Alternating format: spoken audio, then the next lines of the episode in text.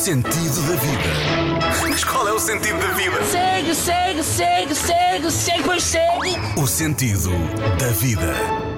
E hoje falamos sobre o sentido do trabalho, a felicidade no trabalho, estas coisas de querermos eh, procurar uma evolução, mas ao mesmo tempo eh, não querermos sentir eh, que somos desleais a uma empresa.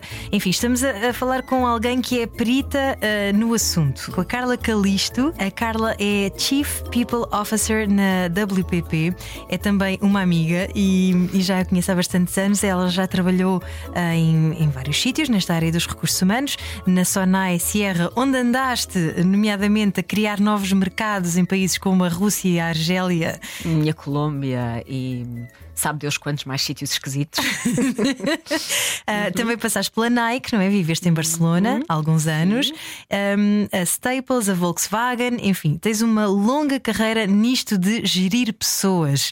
E, e empresas são pessoas, não é? Às vezes as pessoas esquecem-se disso, mas de facto, empresas são pessoas. E é difícil às vezes nós sabermos o nosso lugar numa empresa. Como é que tu soubeste o teu lugar? Como é que tu descobriste que querias fazer isto de lidar com pessoas? Carla Caliste, bem-vinda! Olá! então, isto, assim, eu sempre fui pessoas, acho eu. Acho sempre gostei de pessoas, sempre gostei de falar com pessoas. Falo muito uh, e gosto de ouvir também. Acho que sempre foi essa outra coisa. E depois hum, foi muito cedo que eu estava a tentar perceber que curso é que queria fazer na faculdade. Começou por aí, porque não tinha certeza. Ou seja, não era daquelas pessoas que tinha certezas que vou ser médico ou hospedeira ou aquelas parvoices. Não tinha certezas. Sabia que tinha que ser qualquer coisa a ver com pessoas. Um, e houve um momento na minha vida um, em que descobri que havia uma coisa que se chamava psicologia e que era para perceber pessoas e para falar com pessoas. E eu pensei: olha, se calhar é isso. E fui tentar perceber o que era. Uh, não havia Google, não havia nada dessas coisas nesse momento, e portanto foi falar com amigos do meu pai, foi tentar perceber o que, é que era isso, e depois de repente descobri que, ok, se calhar isto é interessante, é isto que eu quero fazer. A família não achou piada, porque naquela época a psicologia não era nada, ou seja, não, a psicologia estava a começar em Portugal, nem sequer existia. Uh, nessa altura, gestão de recursos humanos era um curso que acho que só existia provavelmente de, da fronteira para fora. Em Portugal não havia também. Um, e portanto, fui estudar psicologia. Ao longo do curso, fiz vários estágios para tentar perceber, porque depois, dentro de psicologia, tens várias opções. E eu tinha que perceber também o que é que eu queria fazer, qual era a especialidade. E para mim tinha que ser perceber, sempre foi assim, sempre quis perceber fazendo. E hum, foram os estágios, ou seja, fiz estágios em tudo o que tu possas imaginar, desde numa prisão até fazer eh, um estágio numa escola ou num hospital. Eu fiz tudo porque todas essas áreas fazem parte de psicologia, para tentar perceber o que é que eu queria fazer. E depois fiz um estágio um, num, uh, num gabinete de estudos de mercado que havia na altura. E percebi que era mesmo isso que eu queria ou seja, não aquilo que eles me mandaram fazer, porque um estágio naquela altura era basicamente tirar fotocópias, uh, não havia pouco, havia pouco, pouco, digamos, pouca cultura, e, mas percebi que gostava daquilo. Um, e portanto foi isso que eu fui fazer, e depois tive uma sorte desgraçada que foi um, o momento em que eu estou à procura de um sítio para fazer o meu ano de estágio, que era obrigatório na faculdade. Um, no velho tempo em que para terminar uma licenciatura tínhamos que fazer 5 anos uhum. e tínhamos que ter um ano de estágio, um, e que acho que é uma das coisas que se perdeu e não se devia ter perdido nunca, mas enfim. Um, estava um vais projeto. explicar em... porquê? Sim, Deduzo tá que estejam tá. a chegar muito cedo a, a, ao, ao, mercado de trabalho, sim, não é? Estão, demasiado cedo. Um, e portanto, na altura havia um projeto em Portugal ao qual eu me candidatei, porque na faculdade eles estavam a fazer recrutamento para estagiários para esse projeto, que era uma coisa que se chamava um, Projeto Ford Volkswagen. Para mim não tinha grande significado. Eu sabia o que era a Ford, sabia o que era a Volkswagen e pensei, bem, se calhar é uma oficina, não sei, deixa ver.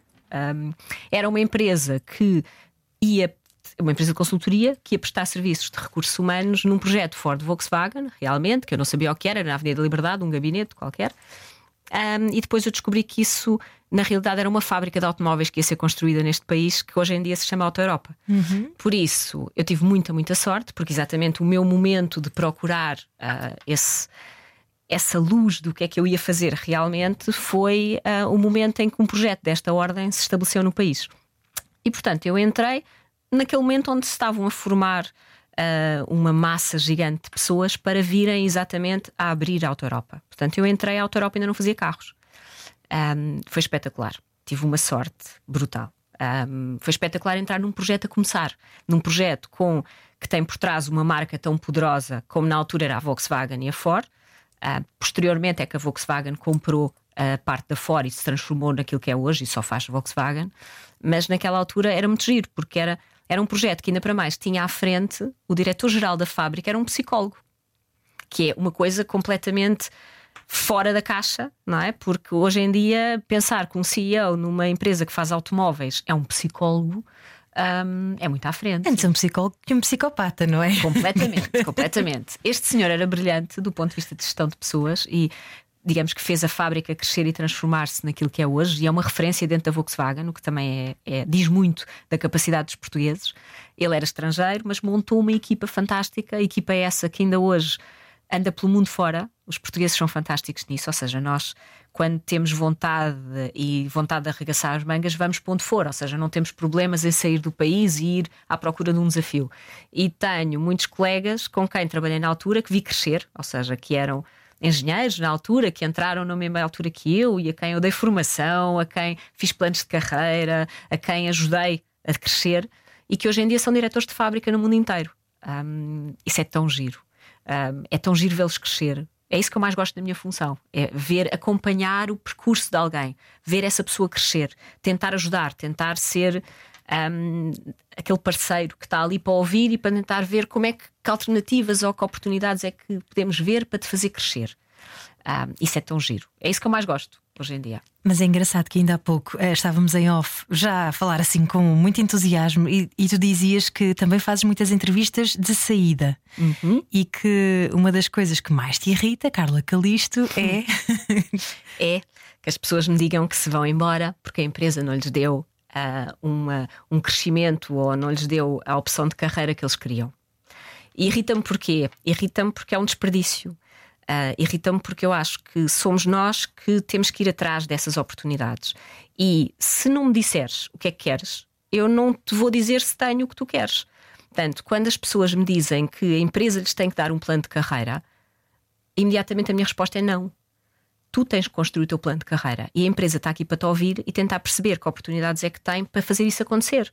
Agora, se tu não vieres atrás de mim não me disseres o que é que tu queres fazer, vai ser muito difícil chegarmos a uma conversa, não é? Portanto, tu começas à procura no exterior antes de saberes se eu tenho cá dentro aquilo que tu se calhar queres. E é um desperdício gigante quando alguém vem ter comigo dizendo que se vai embora porque vai trabalhar não sei para onde, que lhe ofereceu aquela função que ele queria muito, quando eu se calhar até tenho essa função anunciada num, não sei se posso dizer, mas pronto, num LinkedIn qualquer da vida, um, e que estou a recrutar. Portanto, é um bocadinho. É, então, mas eu vou buscar alguém do exterior quando eu tinha alguém do interior que quer fazer isto e que até se calhar tem todas as competências. Claramente terá, porque se outra empresa o contratou, claramente terá. Portanto, é um desperdício. É um desperdício para nós, empresa, que perdemos um recurso que treinamos e em que investimos muito tempo, e, é um, e também é um desperdício para a pessoa, porque está a deixar para trás, se calhar, e não se deixa para trás uma empresa, deixa-se para trás colegas eu digo sempre que a empresa, enquanto entidade, não existe. O que existe são as relações que nós construímos dentro dessa empresa, com o nosso line manager, com os nossos colegas, com as pessoas que nos reportam, com as pessoas que trabalham ao nosso lado. É isso que faz uma cultura, é isso que faz uma empresa. Não é um nome, não é um logotipo na parede, não é uma lista de regras e guidelines. Isso não faz cultura. Portanto, fazem cultura às pessoas. Portanto, perder essas pessoas quando se podia ter ficado eu normalmente digo, por favor, agora é que vens-me dizer isso. Então porquê é que não falámos antes? Mas enfim, há pessoas que imediatamente vão para fora, acham sempre que para fora, seja para fora da empresa, para fora do país, para fora do setor, é onde podem encontrar. E às vezes pode ser, às vezes pode ser também que não é exatamente carreira connosco que querem, mas é que querem trabalhar num setor que nós não temos. Uhum. Ou seja, no mundo onde eu trabalho agora, trabalhamos muitos clientes diferentes, muitos setores de atividade diferentes, mas não temos o mercado todo como ninguém tem. E, portanto, se eu tenho alguém que quer trabalhar, por exemplo, a rádio comercial, um, vai, obviamente, trabalhar com um concorrente meu que trabalha a rádio comercial. E por isso, eu com isso não posso lutar, não posso dizer, olha, fica e nós vamos atrás da rádio comercial. Um... Para te explicar, a WPP é uma empresa gigante de marketing, comunicação, agências de comunicação. Passando a publicidade, somos o maior grupo de comunicação e publicidade do mundo. Ou seja, o que nós temos são as pessoas não nos conhecem nem têm que nos conhecer. O que nos conhecem são as agências que fazem parte deste grupo uhum. e que são as agências de publicidade que fazem os anúncios e normalmente os anúncios é o mais fácil de dizer, os anúncios que conhecem, ou seja, o que é que nós trabalhamos. Se calhar os anúncios da Coca-Cola, todos que vêm, somos nós que fazemos. É mais fácil explicar assim. Uh, são as agências, as nossas agências, que fazem esses anúncios, ou do IKEA, ou do Leroy Merlin, dessas marcas que as pessoas conhecem. Somos nós que ajudamos essas marcas a chegar ao consumidor, ou seja, a fazer passar a mensagem deles ao consumidor. E posso não ter as marcas que eles querem trabalhar, não é? Posso não ter o setor específico de atividade que eles gostariam de trabalhar. Então, isso eu não posso lutar contra isso. Posso ajudar. E essas entrevistas, para mim, servem-me são, acho que, vitais no trabalho de recursos humanos, porque é perceber, primeiro, o que é que eu estou a fazer bem. Ou seja, o que é que dessa pessoa, porque a pessoa quando sai não tem nada a perder, não é? Portanto, é o momento em que diz tudo. Eu costumo dizer, é o momento para ser franco. Um... Adorava filmar essas entrevistas. Oi, Posso oi. fazer um documentário sobre isso? Se elas deixarem, se as pessoas deixarem, sim. Porque há entrevistas muitas giras, há outras que são que as pessoas. Como é que eu ia dizer isto? Os ressentimentos todos vêm acima, não? Há umas que sim, temos um mix. Temos as pessoas em que todos os ressentimentos profissionais ou pessoais vêm ao de cima e se solta tudo e isto e aquilo e aquilo outro. Há outras pessoas que não querem soltar nada, ou seja, já digeriram a situação, já, já pensaram bem, já dizem. Não, deixa estar, não, não vale a pena, portanto, hum, correu tudo bem, hum, está tudo bem essas são as entrevistas que a mim me aborrecem, porque não sai nada dali. Ou seja, está tudo bem, correu tudo bem, então não correu nada mal. A sério, somos fantásticos. Bem, está bem, ok, obrigada. Um, as entrevistas interessantes são aquelas em que as pessoas realmente são francas e têm quer o positivo, quer o negativo para nos dizer. São aquelas pessoas, normalmente são as pessoas que passaram algum tempo na empresa, que já tinham experiência anterior noutra empresa qualquer, portanto têm um comparativo. Porque quando são gente muito jovem que só trabalhou connosco, não conhece outras realidades, portanto. Hum, a próxima empresa será a próxima realidade que eles vão conhecer e logo verão e poderão comparar. Um, pessoas que sempre trabalharam na empresa também não são boas porque também não, não sabem mais nada, não é? Só sabem aquilo e têm, se calhar, já um histórico grande de ressentimentos, ou ao contrário, de coisas muito positivas que às vezes são, sei lá, às vezes são coisas que a empresa não controlou, são coisas que têm a ver com o mercado ou com a conta que trabalham. As boas são aquelas que tiveram connosco o tempo suficiente para, um, poder comparar com o que viram antes e poder nos dizer o que é que fazemos melhor e o que é que devemos continuar a fazer, e o que é que são as coisas que não fazemos tão bem e temos claramente que investir e fazer.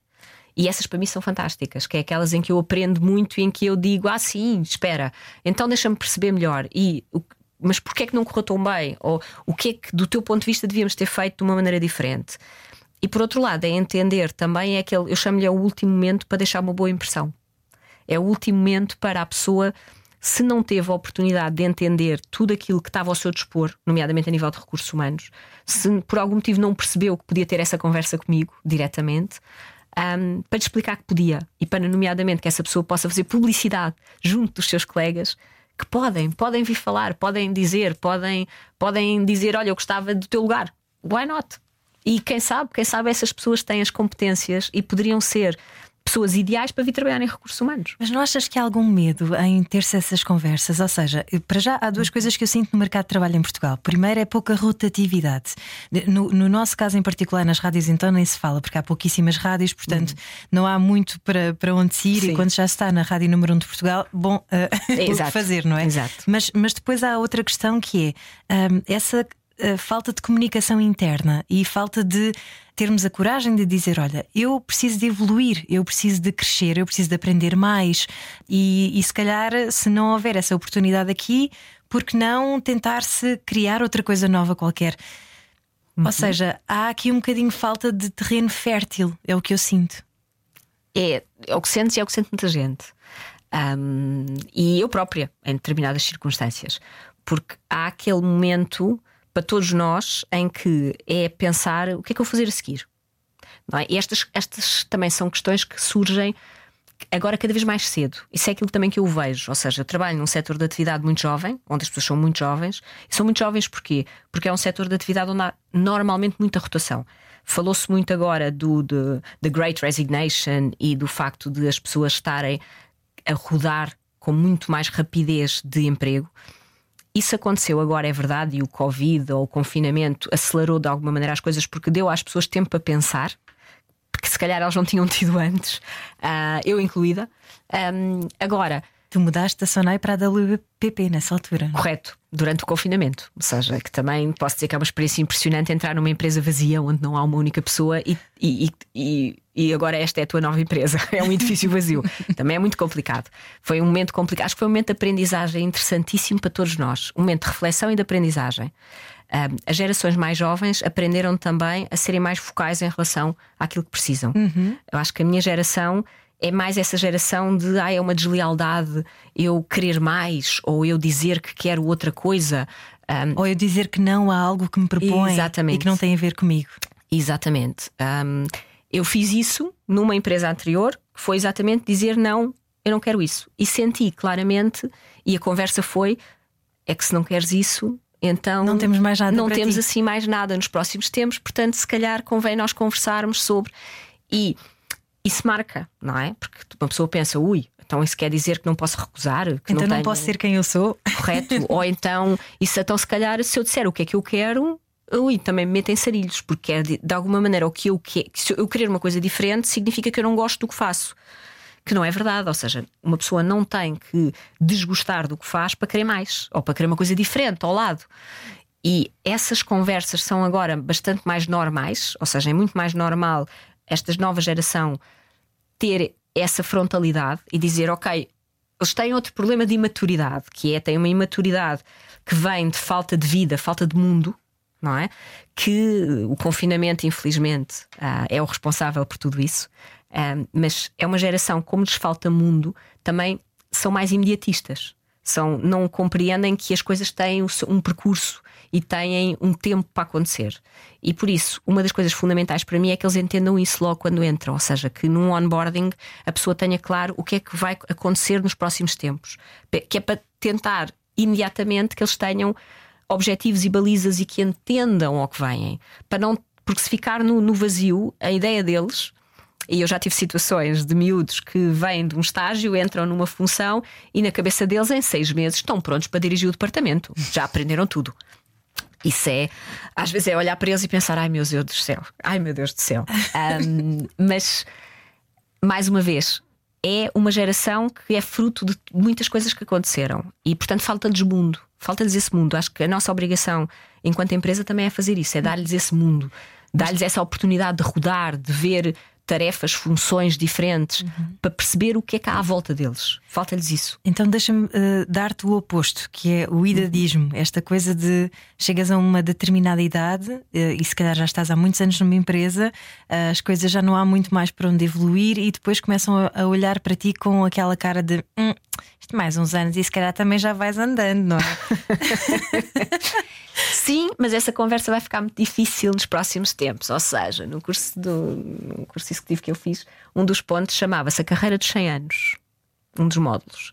E porquê? Porque se olharmos a, a, a nossa carreira, não é? Há uns tempos atrás, uh, eu se calhar, com a idade que tenho, já estaria a pensar na reforma, não é? Já Tens estaria... 40 e? Já fizeste 50? Já passei dos 50, não passaste amiga. nada, Carla. Já passei dos 50. Meu Deus, 50. continuas igual quando eu te conheci. Oh, obrigada, obrigada. Mas não, a realidade é essa: é que é assim, um, a esta altura, ou seja, eu já devia estar a pensar em arrumar as botas. O que é que acontece? Hoje em dia, cada vez mais também empurrados por. É assim, na realidade, em termos de sanidade, nós cada vez vivemos mais, ou seja, as pessoas felizmente vivem mais tempo, mas também o empurrar da idade da reforma para idades cada vez mais avançadas significa que vamos ter no mercado de trabalho pessoas ativas aos 70. Ou seja, esta geração neste momento vai estar a trabalhar aos 70 anos. Decrépita já. Não sei, Ei, vamos lá ver. Vamos lá ver. Vamos ser todos como eu e ter um aspecto diferente. É verdade. É Também verdade. nos cuidamos mais. Sim. A questão de viver bem, viver saudável, de exercício físico, isto são coisas que nós ganhamos com o tempo. A geração dos nossos pais não tinha esta preocupação. É isso. Hoje em dia equilibramos melhor a vida ou tentamos equilibrar melhor a vida pessoal com a profissional. E se calhar Correto. isso permite que uh, o tempo útil de trabalho seja mais saudável, não é? Também. Também, e, e nós próprios sermos mais saudáveis, porque para mim a, saúde mental aqui é fundamental. E o que nós ganhamos com a pandemia em relação à flexibilidade de horário, esta história do remoto, gosto só não se goste, Uh, eu não gosto de remoto, gosto de híbrido, que é uma coisa diferente. Uhum. Um, uns é... dias lá, uns dias em casa. Exatamente. Uhum. Gosto de flexibilidade, gosto, eu gosto de cumprimento de objetivos, não me interessa onde é que esses objetivos estão a ser cumpridos. Uhum. Porque já antes da pandemia, como quando me apresentaste, explicavas, eu vivi fora durante muitos, muitos anos e foi a pandemia que me trouxe de regresso a Portugal um, ou regressa a casa, aquela coisa de oh, afinal quer ficar em casa. Uh, já, já basta de aviões, já basta destas coisas. Andavas sempre a viajar, Carla? Sempre, sempre. Fazia dois países por semana. É uma coisa, é uma média impressionante. Um, e há um momento em que o mundo para e tu paras, és obrigado a parar, e de repente é o momento em que tu dizes: Olha, eu até gosto de não fazer malas todos os dias um, e quero ficar em casa durante uns tempos. E portanto foi esse o momento em que eu fiquei por cá. Mas eu antes disso tinha a tal vida fora daqui, uma vida, sim, muito mexida, muito orientada, muito, muito organizada e, e acima de tudo, eu trabalhava já remoto. Ou seja, eu não tinha fisicamente uh, o das nove às seis, de segunda à sexta, num sítio qualquer. Eu viajava pelo mundo, a minha equipa estava espalhada pelo mundo, como ainda está, e eu tinha que confiar que eles estão a trabalhar. Eu não posso estar fisicamente onde eles estão, portanto, eu tenho que continuar a trabalhar com eles no dia a dia e, de alguma maneira, saber que as coisas estão a ser feitas, confiar que elas estão a ser feitas, independentemente de eu saber se eles estão no escritório, sei lá eu, da Argélia, ou se estão em casa. Para mim, o importante é que o trabalho seja feito. Um, e obviamente há momentos em que ele tem que ser feito no escritório, porque é aí que estão as pessoas, e em caso de recursos humanos, recursos humanos à distância é possível, mas complicado. Um, e há outros momentos em que podemos estar à distância, porque as, as tarefas que temos para fazer fazem-se perfeitamente de qualquer sítio, seja casa ou praia ou o que for. E isso nós ganhamos, claramente ganhamos o Covid e ajudou-nos, porque passámos de um momento em que isso era a exceção para passarmos àquilo que neste momento é a normalização disto. Isso é muito bom. E isso ajudou-nos na tal questão de saúde mental de deixar de haver aquela culpa constante que eu tinha de ai meu Deus, que não estou no escritório, ai que estou a chegar atrasada, uhum. ou ai que não, não fui buscar os miúdos, ou ai que, ou ai que. E como tu dizias nos trabalhos criativos, uh, dizias em off, uhum. nos trabalhos criativos é importantíssimo haver essa flexibilidade, não é? As melhores ideias surgem quando nós estamos perfeitamente relaxados também a andar numa rede, como tu tens numa das tuas agências, não é? Sim, tens a redes sim, de descanso coisas, lá espalhadas. Temos balões, temos coisas doidas dentro do escritório. É uma mistura. E, e, isso também se vê nos criativos. Uma pessoa podia ter, ter, a tendência de pensar que eu tinha inicialmente, que é, ui, eles numa praia qualquer é que são criativos.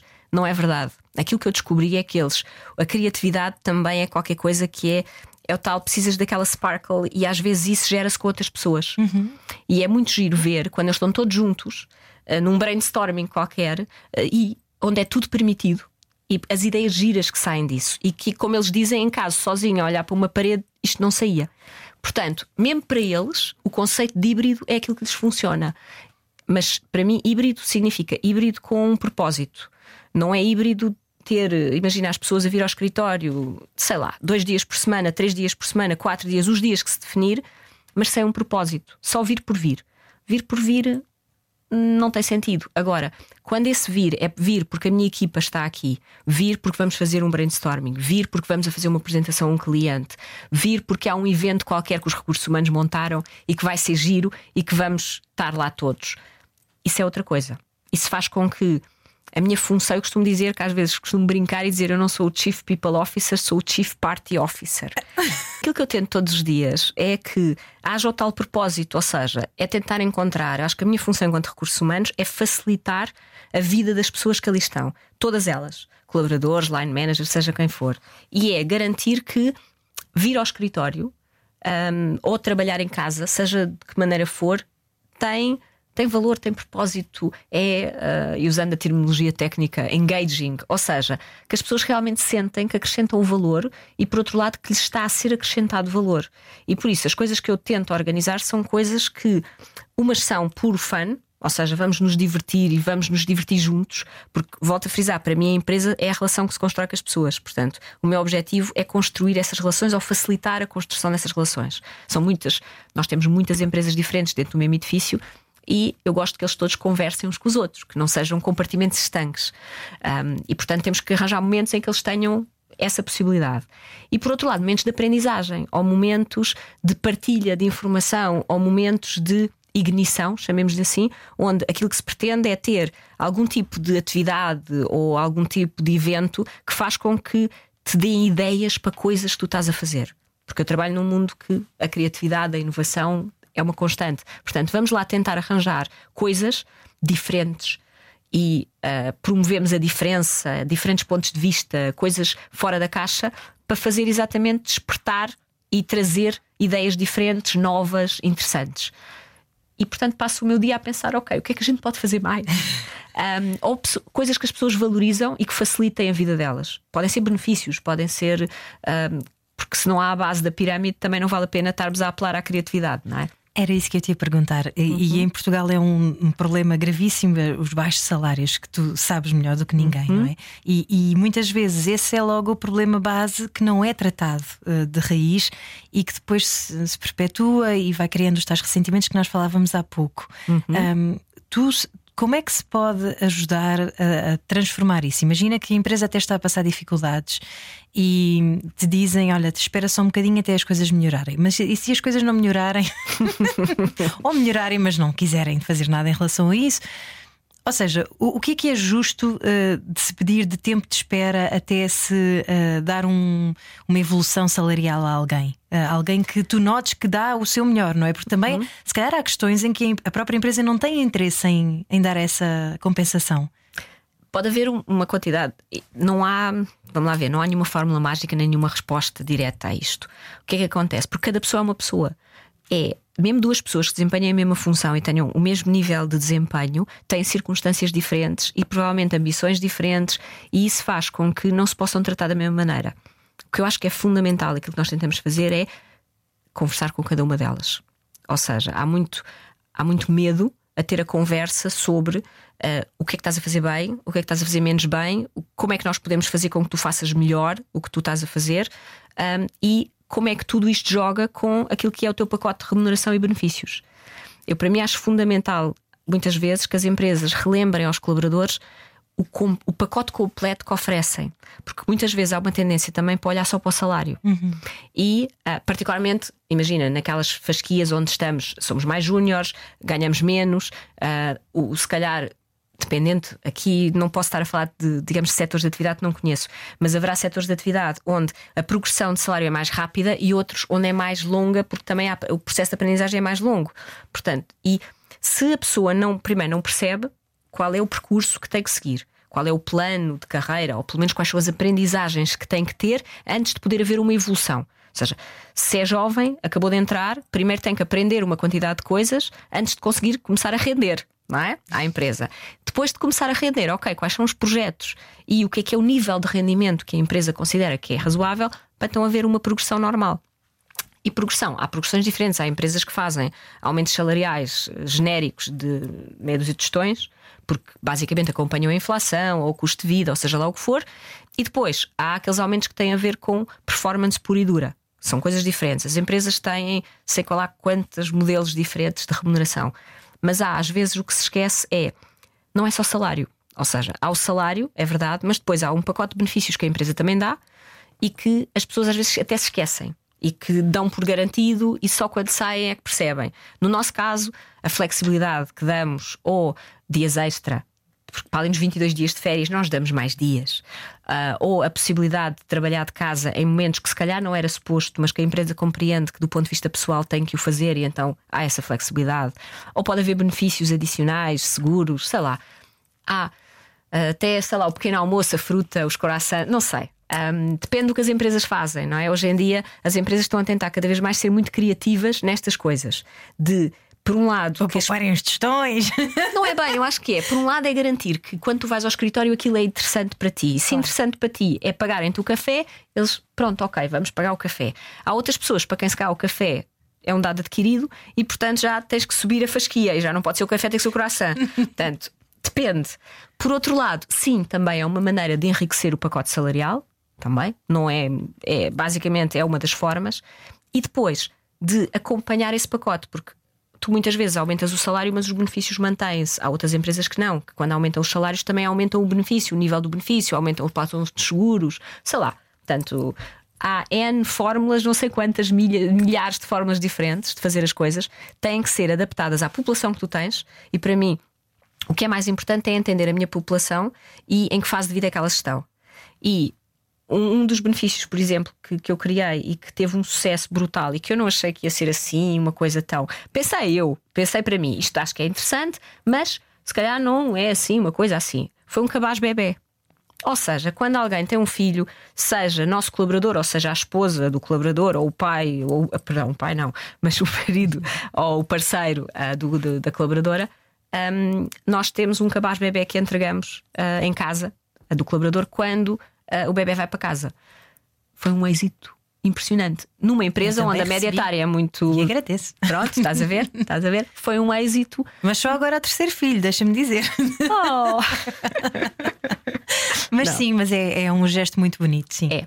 É mas é acima de tudo porque os colaboradores entenderam como uma maneira de empresa compreender que eles não são só um empregado, têm uma vida pessoal, têm e essa vida pessoal tem implicações. Eu tenho alguém na minha equipa que tem dois bebés pequenos, um deles nasceu há dois meses, e portanto isso significa que tem uma vida mais complicada e que eu, enquanto line manager dessa pessoa, tenho que entender que ele dá o que pode na empresa, mas também tem exigências do ponto de vista pessoal que se calhar outro que eu tenho na, na equipa, que é solteiro, sem filhos, que tem, obviamente tem os seus interesses e as suas questões pessoais, mas não tem esse adicional. Mas uh, os mais novos têm essas vantagens de liberdade, que todos nós já passamos por essa fase, mas se calhar também quem já tem outro tipo de experiência tem mais sabedoria, tem mais maturidade, não é? Correto. E isso é aquilo que, para mim, o mix tem que ser. É o, o, ideal é o mix. É tu teres aquele sangue novo, como se costuma chamar, a entrar na empresa, a trazer-te ideias, a desafiar-te. Esta geração, acima de tudo, é muito boa a desafiar o status quo, a, a questionar tudo o que tu fazes. Um, é bom e é mau, ou seja, porque há que saber até onde é que vamos quando questionamos, mas isso é uma questão de maturidade, isso aprende-se com o tempo, mas é bom, é questionar. E depois é ter do outro lado a maturidade de quem já fez, já viu aquilo tudo, já testou algumas coisas, portanto já experimentou e já tem a resposta de porque é que não se faz de determinada maneira. Um, mas por outro lado também recebe o desafio e é aquela coisa de ok, espera, nunca pensei nisso dessa maneira. Portanto, o mix, ter equipas que são um mix das duas coisas é perfeito, mas também muitas vezes é a tempestade perfeita. Porque é os muito exigentes, os que querem tudo agora, juntos com os, da, os tais que veem a empresa como carreira, como continuidade, como eu não saio daqui enquanto isto não estiver resolvido, junto com a geração do são seis horas, que é lá saber, não pagam para ficar aqui depois disto. Isso muitas vezes é a tempestade perfeita também, não é? Tanto aqui é a tal questão de, por um lado, uns serem muito giros a desafiar e a trazer aquela coisa do não, eu também tenho direito de me ir embora e de resolver as coisas noutro momento, se não forem urgentes. É aí que entra a sabedoria de ensinar ao outro: ei, isto é urgente. Portanto, se calhar é melhor ficarmos um bocadinho mais e amanhã chegamos mais tarde. É neste mix que, se as coisas forem bem feitas, funciona bem. Se não for o mix perfeito, tens uma tempestade. Porque tens o que sai às seis e o outro a dizer eu também vou, quer lá saber, fico tudo no chão. Quando é que tu sabes, tu que lidas com pessoas já há tantos anos e já tens esta experiência vastíssima, quando é que tu sabes que essa pessoa está lá, mas já não está lá muito bem? E, e que já não há mais nada a fazer por essa pessoa? Hum, há pessoas que são boas a esconder. Ah, porque há, como dizíamos no início, há as pessoas que sentem que. Um, questionar ou pedir mais é falta de lealdade e que vai ser de alguma maneira levado contra eles. E portanto, são, eu para mim, o difícil são os silenciosos. Eu acho que os silenciosos são os piores, porque uma coisa é é como os tais que na entrevista de saída não têm nada para dizer. Esses claramente são os que já desistiram ou, ou que não está assunto arrumado, já não querem saber. Esses são os difíceis. Para mim, um colaborador silencioso, ou seja, que não, não reclama da vida, ou não, sei lá, não se alegra com determinadas coisas, que é passivo, que são aquelas pessoas que cumprem, mas que não aparecem em nenhum evento que tu fazes. Não interessa qual é a festa que tu montas, nem quem é que tu trazes lá, não interessa. Não lhes interessa e saem. São aqueles que às seis em ponto abandonam, fizeram o seu trabalho, mas abandonam. São aqueles que não interagem tanto com os colegas. São aqueles para quem, ok, eu estou aqui, já fiz o que me pediram, não me peçam mais esses são os complicados. Esses são aqueles que, quando nós sentimos, ui, ali temos que ter uma conversa. Porque estas são aquelas pessoas onde uh, temos que perceber se é uma. Às vezes pode ser uma questão pessoal. Eu já aprendi isso também muitas vezes a duras penas, de abordar a pessoa diretamente e perguntar o que é que se passava e a pessoa responder-me é pessoal. E eu, ok, respeito. Porque às vezes é pessoal, às vezes são momentos pessoais complicados que estamos a viver. Claro, transições complicadíssimas que depois podem Sim. afetar o resto do desempenho profissional, não é? Correto. Muitas vezes a ver com. um, e nós isso tentámos aprender, digamos, temos alguns sistemas e programas de apoio. É tal questão da saúde mental, que é fundamental. E que apoiam não só o colaborador, mas a família. Porque às vezes é a família. E nós tivemos situações em que era, e lembro de um caso que de uma colaboradora silenciosa e complicada, e o silêncio era porque o parceiro dessa pessoa tinha perdido o emprego e, hum, para além, de, obviamente, de uma questão financeira que se colocava, era acima de tudo a questão de saúde mental desse parceiro, que perante uma situação de desemprego prolongada não estava bem. E o não estar bem e ela ter que lidar com isso em casa com o parceiro estava a afetá-la, obviamente, também a nível de, de emprego. Ou seja, tu não consegues estar a 100% no trabalho quando em casa as coisas estão complicadas. E por isso, essa questão de estar apoiada também é fundamental. Um, e por isso é que eu acho que é importante a empresa estar atenta a estes sinais e, e estar constantemente a comunicar. E acho que eu sou uma chata, estou a bombardeá-los constantemente com informação, mas eu estou sempre a relembrá-los daquilo que eu acho que é importante, que é estou sempre a relembrar que temos este programa onde se a tua família e tal, liga para eles, é uma linha, tu podes ligar, eu não sei de nada, eu, empresa, não tenho que ser informado, mas é alguém com quem podes falar. Portanto, liga, ou diz à tua família para ligar, ou sei lá, vai fazer fitness para o telhado, ou yoga, que também temos. Um, é comunicar, comunicar, comunicar, de forma a que as pessoas pelo menos vejam que alternativas é que há. Mas ainda assim, imagina, por mais que tu comuniques a pessoas que já já não. Ou seja, então, isso é que é o complicado: é chegar a essas pessoas e dizer, mas o que é que tu querias fazer? Para ver se nós conseguimos ou dar-te isso, ou então, e está tudo bem, se tu quiseres sair. E se nós, se a conversa for, eu já não quero trabalhar mais aqui porque já estou aqui há não sei quanto tempo, hum, já fiz várias coisas, isto já não é aquilo que eu quero fazer hum, e gostava de sair. E há muitas pessoas que não têm essa frontalidade, a maioria não tem. Mas aí tu também não podes provocar a conversa porque tu não sabes. e para mim é Pode ser difícil. mal entendido, não é? Claro, porque é tu abordares uma pessoa, mas porquê? Estou despedido ou alguma coisa? Não, isso nem pensar. Por isso é que eu farto-me de comunicar e ando pelos corredores a dizer olá a toda a gente e dentro do edifício sou a pessoa que diz olá e bom dia e nos elevadores e nos, nos lounges e estou sempre porque aquilo que eu acho que é importante é que as pessoas sintam que têm uma porta aberta e ah, que podem falar comigo sobre, ah, sei lá, sobre as fotografias que tiraram, ou sobre o clube, ou sobre não sei o quê, como podem vir ter comigo. E há muita gente, nós somos portugueses, portanto, tinha uma amiga que me dizia, uma amiga estrangeira, ah, cá em Portugal, que me dizia que os portugueses têm um código, falam por código. Eu não percebi ela. Sim, que eu vim, quando vim trabalhar para Portugal, aprendi o código, tive que aprender o código. E eu, mas qual código? E ela, o código do café. E eu, o código do café? O que é que se quer dizer o código do café? Ela, não, porque eu quando trabalhava em Londres, se alguém me dizia, olha, queres, queres tomar um café?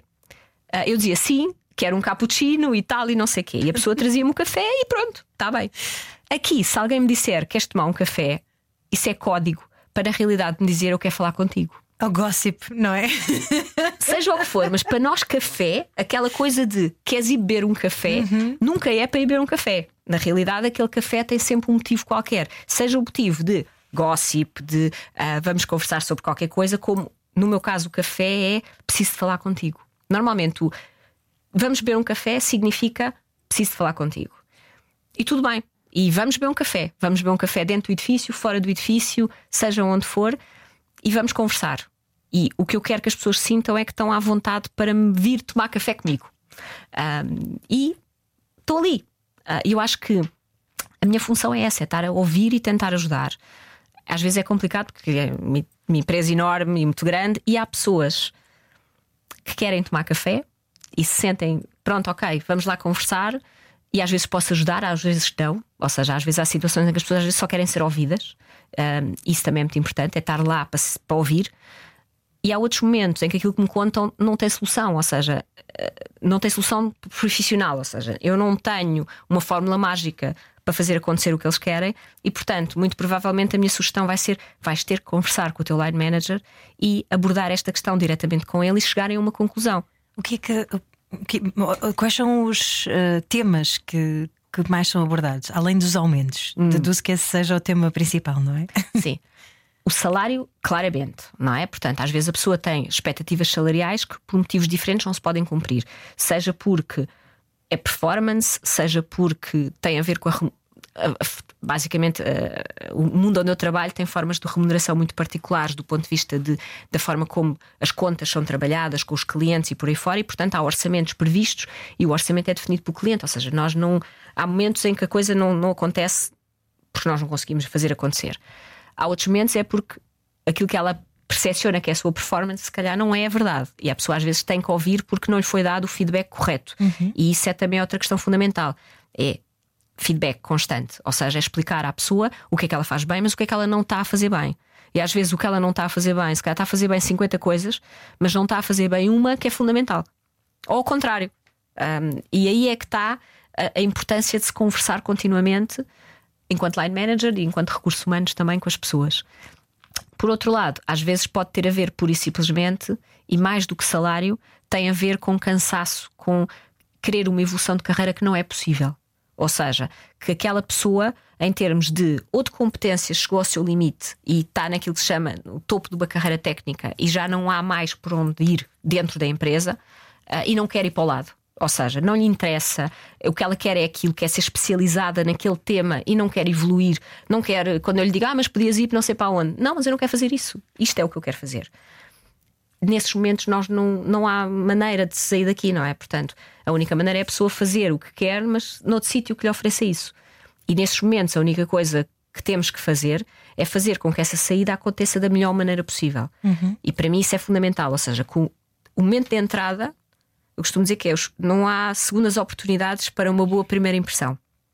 E, portanto, que a pessoa tenha a melhor primeira impressão da empresa é fundamental, mas a saída também. Ou seja, o momento em que deixa aquele mundo onde esteve durante tanto tempo, onde contribuiu de uma forma tão interessante, tem que ser um momento bem trabalhado. Bem trabalhado para ela, bem trabalhado para a empresa. Ou seja, não pode ser um abandonar o barco de repente porque não é bom para a empresa, mas também não será bom para ela. Porque há um momento de luto que tu também tens que fazer quando sais de um projeto, de uma empresa, uh, mesmo quando sais a bem. Eu acho que tens que ter um momento em que fazes uma pausa, por assim dizer, sabática, de dizer: Ok, já não pertence a este mundo, agora pertence ao mundo. É importante que a saída seja bem feita. Eu já saí de várias empresas, não é? ao longo de muitos anos de profissão, já apresentei admissão a muitos sítios um, e ao apresentar a admissão para mim também é um momento importante para mim. É um momento, é um momento em que eu é um momento para eu agradecer àquela empresa o que me ensinou e o que me deu e para lhes explicar também porque é que estou a sair. Porque mesmo que não haja uma entrevista de saída, eu acho que as minhas demissões foram um bocadinho por aí. Foi eu explicar porque é que estou a sair, porque é que, porque é que afinal vou para um projeto diferente, porque é que quero um projeto diferente. Porque não, também não quero esse ressentimento. Eu quero que compreendam porque é que agradeço tudo o que fizeram por mim, mas eu agora vou para uma coisa um bocadinho diferente. Então, recomendações para quem esteja a pensar dar esse passo, a pensar dar esse salto na sua vida? Falar com o seu line manager primeiro, sempre, primeiro. Isto para as nossas pessoas que estão a ouvir é a primeira coisa que devem fazer. Uh, ou falar comigo. Comigo entendido como falar com os recursos humanos. Porque às vezes, como volto a frisar, as oportunidades internas existem. Uhum. As empresas, não, não precisa de ser, no meu caso, é um grupo de empresas, ou seja, com oportunidades variadas. Mas mesmo quando não é o caso, e quando eu estava num mundo gigante como é a Sonai, o que acontece é a empresa tem um plano a 5 anos, ou seja, tem coisas que vão acontecer ao longo do tempo e que as pessoas que fazem parte da equipa não sabem, mas quem está no nível estratégico da organização sabe e, portanto, sabe quem são as pessoas e os skills que necessita para esse plano. E, portanto, coisas que, e até se calhar funções que a pessoa não vê agora na empresa um, e que vão existir, mas não, ela não sabe isso. E se não perguntar, se não mencionar que quer fazer isso, nunca saberá. Só vai saber. Às vezes há pessoas que. Já tive situações dessas de a pessoa saiu, foi para outra função e passado meses nós passámos a ter essa função. E às vezes tem, então, mas não me disseram.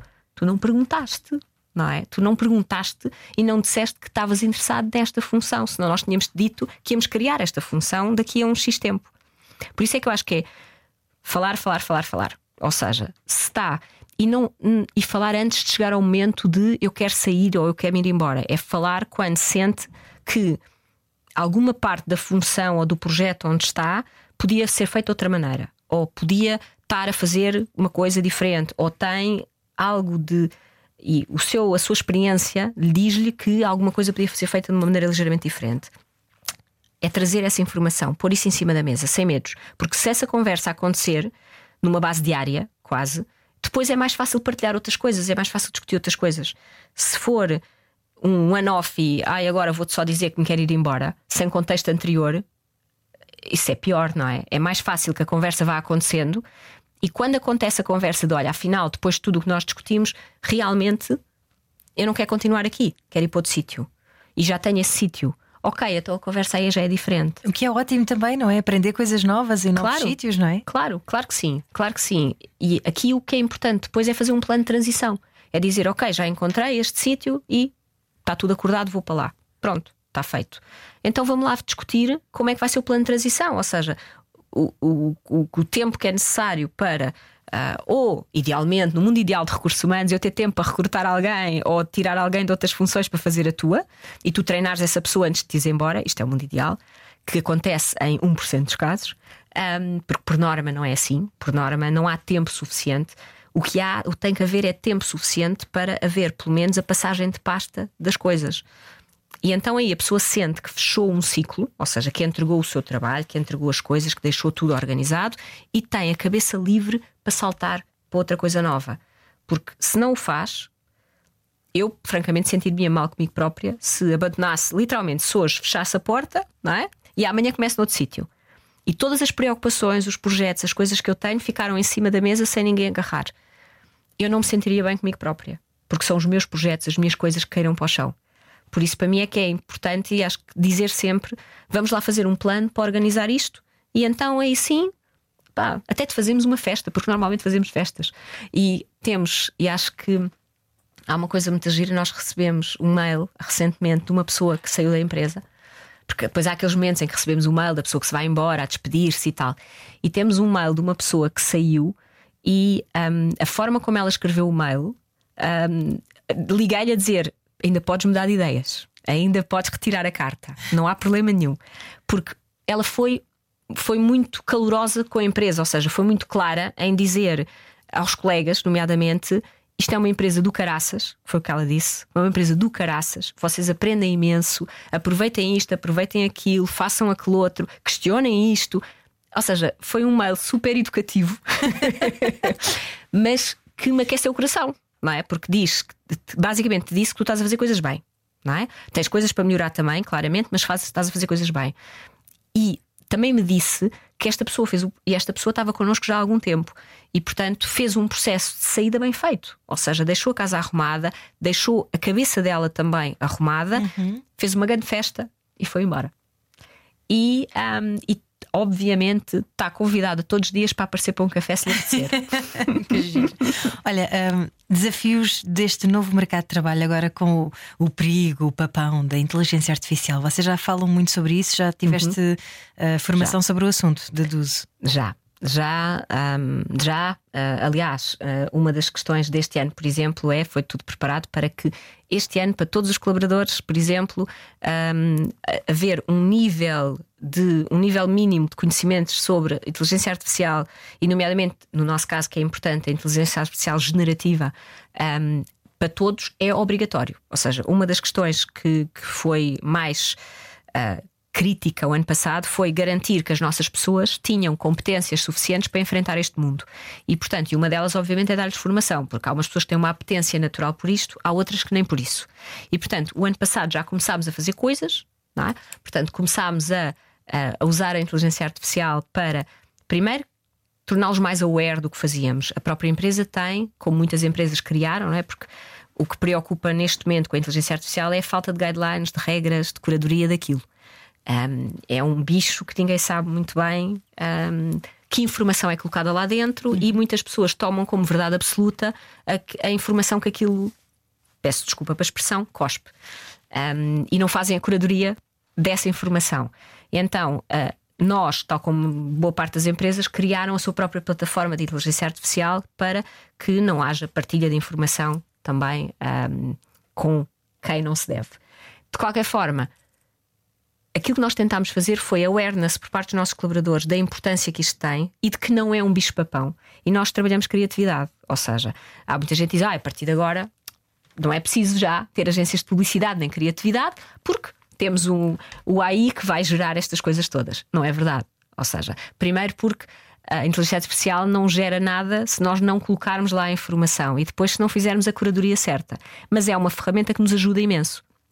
Ajuda, acima de tudo, em tarefas rotineiras, em determinados temas que nós perdíamos tempo e que agora, com uma ferramenta deste género, deixamos de perder tempo. E mesmo em recursos humanos, ou seja, para a minha equipa, haver aquelas coisas que demoravam anos a fazer e que agora, em segundos, nós temos, e eu próprio uso muitas vezes, porque quero mandar um mail aos colaboradores sobre determinada coisa e o tempo que eu perdia a escrever esse mail, porque eu não sou uma criativa, não sou uma redatora.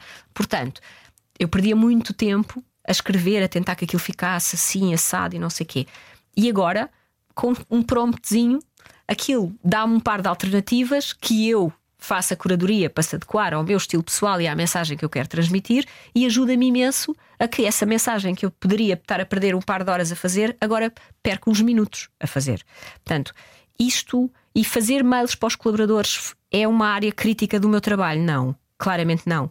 E portanto, eu poder utilizar esta ferramenta para me ajudar com essas partes é uma mais-valia brutal. Aquilo que nós estamos a tentar é fazer com que os nossos colaboradores compreendam isso. Eu acho que para todas as pessoas tem que haver esse know-how, ou seja, para todos nós, a inteligência artificial é qualquer coisa que nós temos que aprender a utilizar. Temos que aprender os limites que tem, neste uhum. momento, pelo menos, e temos que aprender que não é uma fonte de verdade absoluta. Que isso é aquilo que mais me preocupa.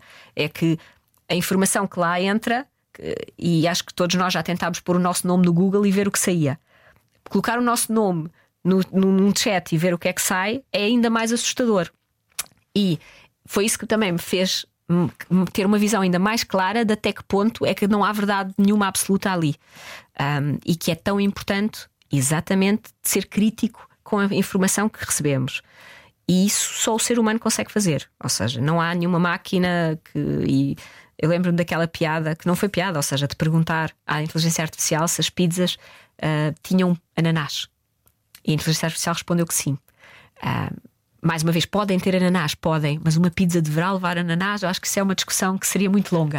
um, esse género de questões eu acho que é necessário. Isto é uma coisa que tem que amadurecer, ou seja, tem que haver regras, tem que haver guidelines, mas todos os setores estão a tentar perceber como é que podem usar em seu proveito.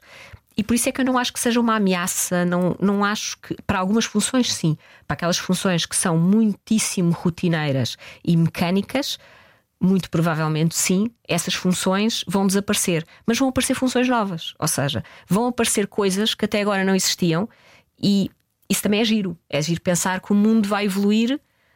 Eu acho que o Covid fez com que o mundo acelerasse. Um, por motivos vários, apareceram tecnologias também durante este período que fizeram com que tudo se acelerasse, tudo é mais depressa agora.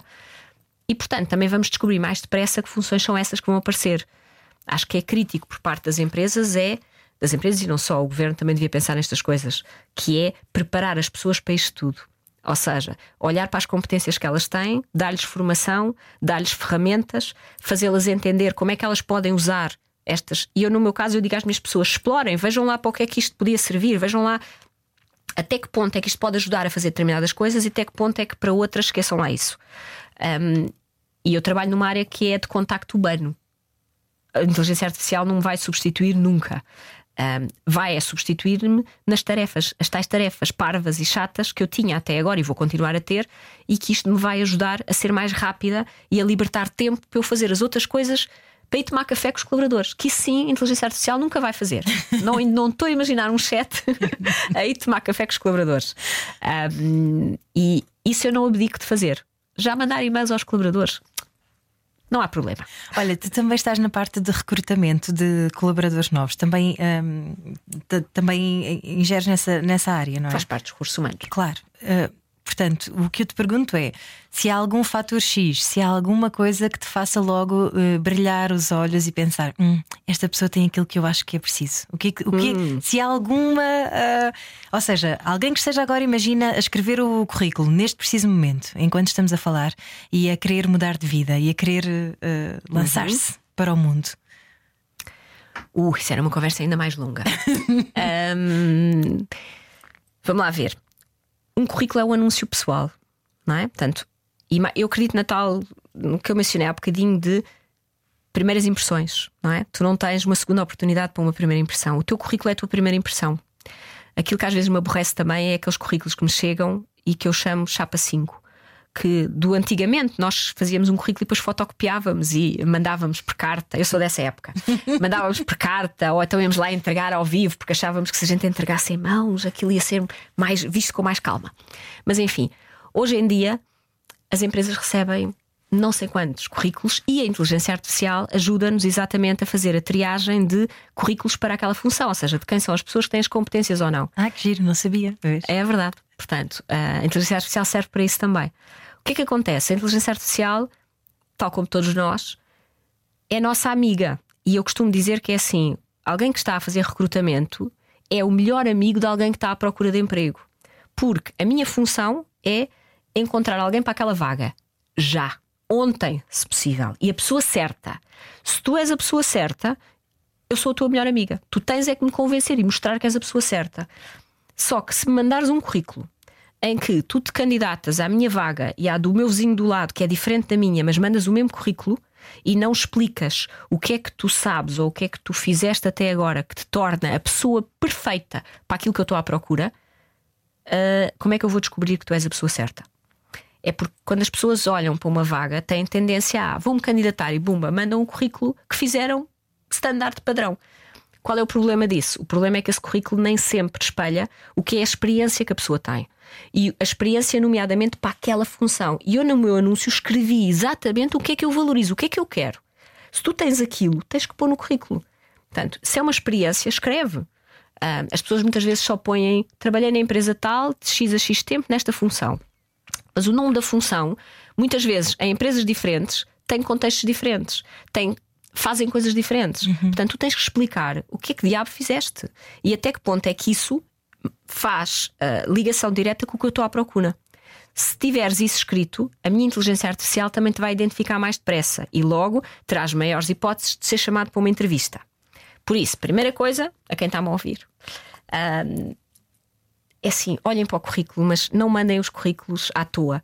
Olhem para os anúncios e aqueles anúncios onde vocês realmente fazem matches com aquilo, por favor, olhem para o que está escrito no vosso currículo e vejam se podem escrever de uma maneira mais clara aquilo que são as coisas que vos tornam perfeitos para aquela função. Têm aquela experiência, ou têm aquela. fizeram aquela formação, ou whatever. Agora, escrevam isso, porque se não escreverem, essa informação eu não tenho como a adivinhar, porque eu ainda nem sequer vos conheço. Depois, sejam chamados para entrevista, que é o e o PI passaram a primeira fase. Agora fui chamado para entrevista. A atitude em entrevista, estas primeiras impressões. Nós temos pessoas que no papel são maravilhosas e que quando as conhecemos é esta pessoa não serve para aqui. E não serve porquê? Não porque não tenha as competências técnicas, mas porque a nível pessoal não faz o match com a minha empresa. Às vezes porque não sorri, porque dá por um dado adquirido que ser chamado para entrevista é que já tem emprego, que não é verdade. já tive pessoas assim, hein? pessoas que vieram a dizer: Ok, vim ver qual é a oferta de emprego que tem para me fazer. Uh, e a minha resposta é: Desculpa, houve aqui um mal entendido. Isto é uma entrevista, não é uma oferta de emprego. Um, portanto, há alguma arrogância muitas vezes que um, há que controlar claramente. Mas, acima de tudo, é uma entrevista, é uma conversa. E é uma conversa entre duas pessoas que têm o mesmo objetivo. Eu quero aquele emprego e a pessoa que me está a entrevistar quer me contratar, quer que eu seja a pessoa certa, que é para acabar com aquele processo e ter o assunto arrumado. Uhum. Portanto, somos os melhores amigos se eu souber explicar porque é que sou a pessoa certa. Portanto, dar muitos exemplos sobre o que é que olhar N vezes para o anúncio tentar obter mais informação sobre a empresa, tentar, se conhecemos alguém que lá trabalha ou conhecemos alguém que lá trabalhou, fazer perguntas, entender. Primeira função, se tivermos a oportunidade de saber um bocadinho mais sobre a função, entender muito bem o que é a função. E por outro lado, entender o que é a empresa. Não há nada pior que alguém que não faz ideia da empresa à qual se está a candidatar. Okay? E eu falo por mim que fui fazer a entrevista ao projeto Ford Volkswagen sem saber o que era. Portanto, Falo por mim, mas na altura, em minha defesa, não havia os meios de informação cá agora. E portanto, que alguém venha fazer uma entrevista comigo e não saiba o que é a empresa para a qual se está a candidatar, é complicado. Que não tenha perguntas para me fazer sobre a função ou sobre a empresa, é deprimente. não é? Portanto, quer dizer que não tem interesse. Por isso, é preparar. Eu costumo dizer que é assim: o segredo de uma boa entrevista é a preparação. É preparar, tentando obter o máximo de informação sobre a empresa, sobre a função e, por outro lado, tentar preparar perguntas também sobre o que não está escrito no anúncio e eu gostava de saber sobre aquela função. Que às vezes pode ser sobre os colegas, pode ser sobre a equipa onde vai trabalhar, pode ser sobre o regime de horário em que vai fazer, coisas que são importantes para mim, coisas pessoais. Às vezes a história pessoal é muito importante. Ou seja, alguém. Eu vivi em muitos países diferentes e se deu um mundo e bagagem que não está escrita no currículo, não é? Portanto, se calhar para aquela função, se for uma função com determinado contexto, eu contar isso é importante. E é o que vais contar agora. Oh, mãe. Qual é que foi o país onde tu mais gostaste de viver? Espanha. Pois, claro. Espanha. Mas tu tens muito salero, Carla. Não, mas Espanha adorei.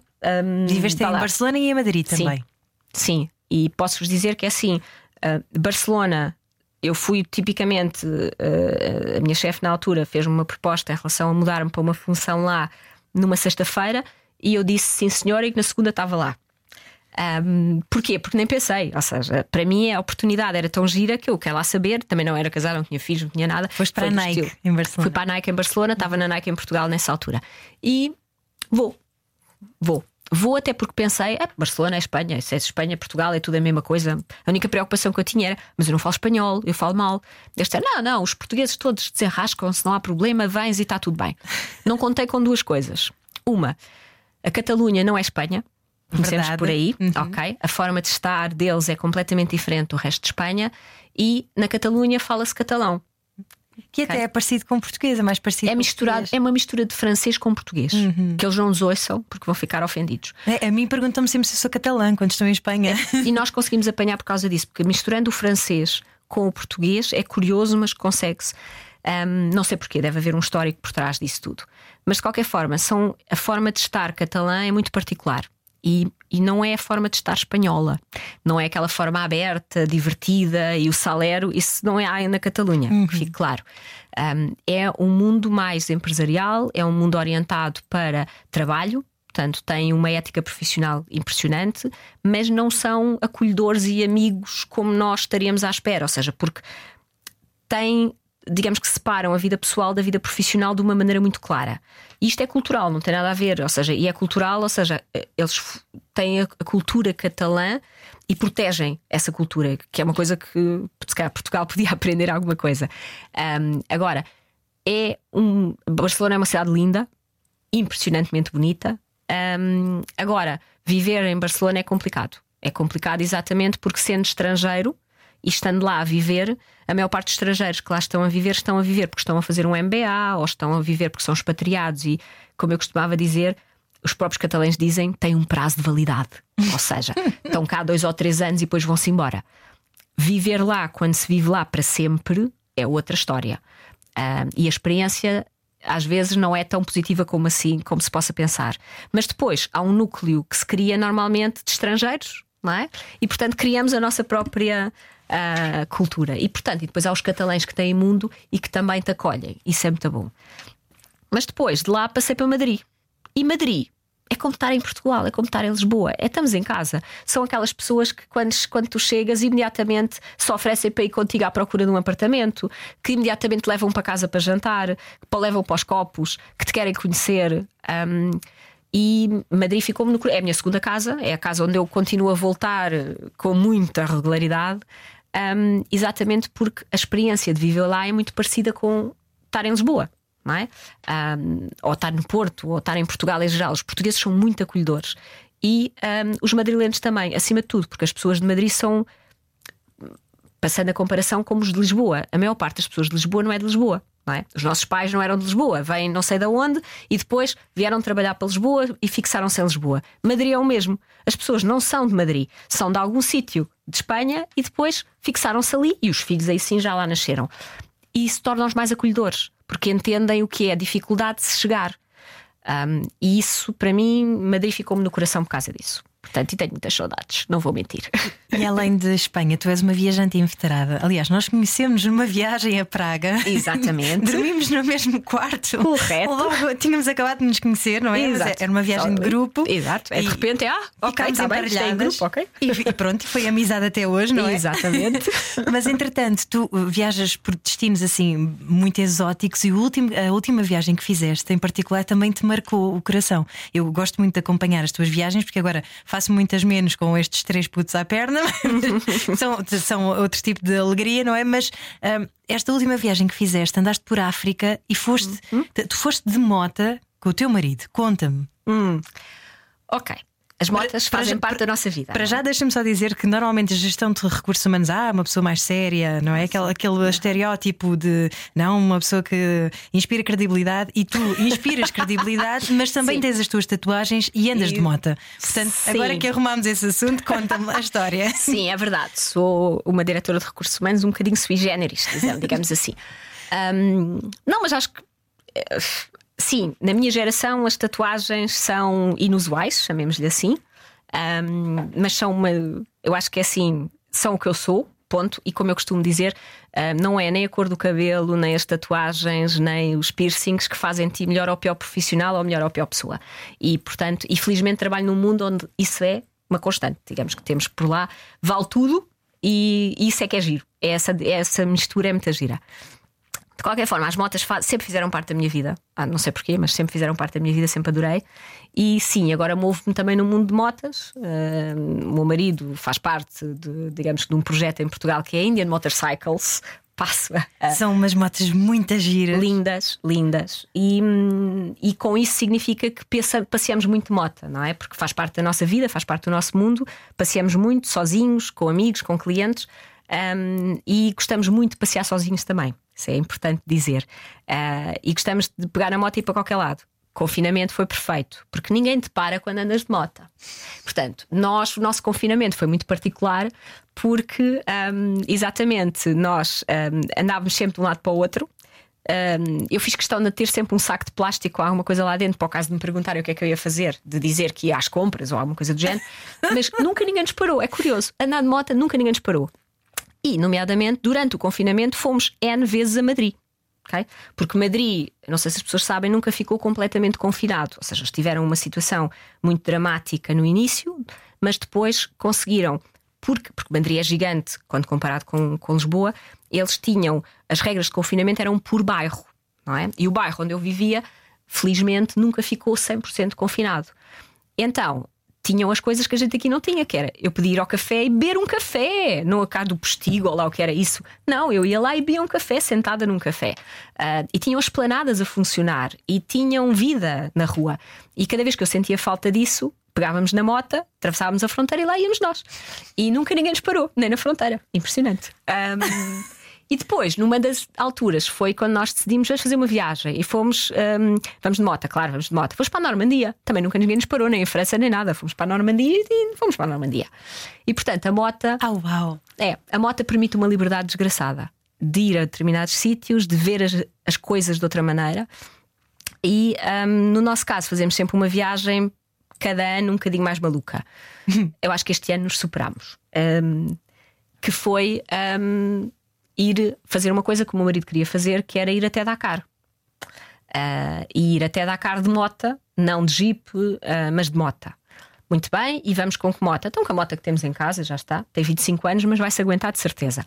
E foi essa a moto que levámos, porque temos várias motas, mas a, a que era adequada ao tipo de terreno que íamos enfrentar era aquela, e vamos naquela, pronto.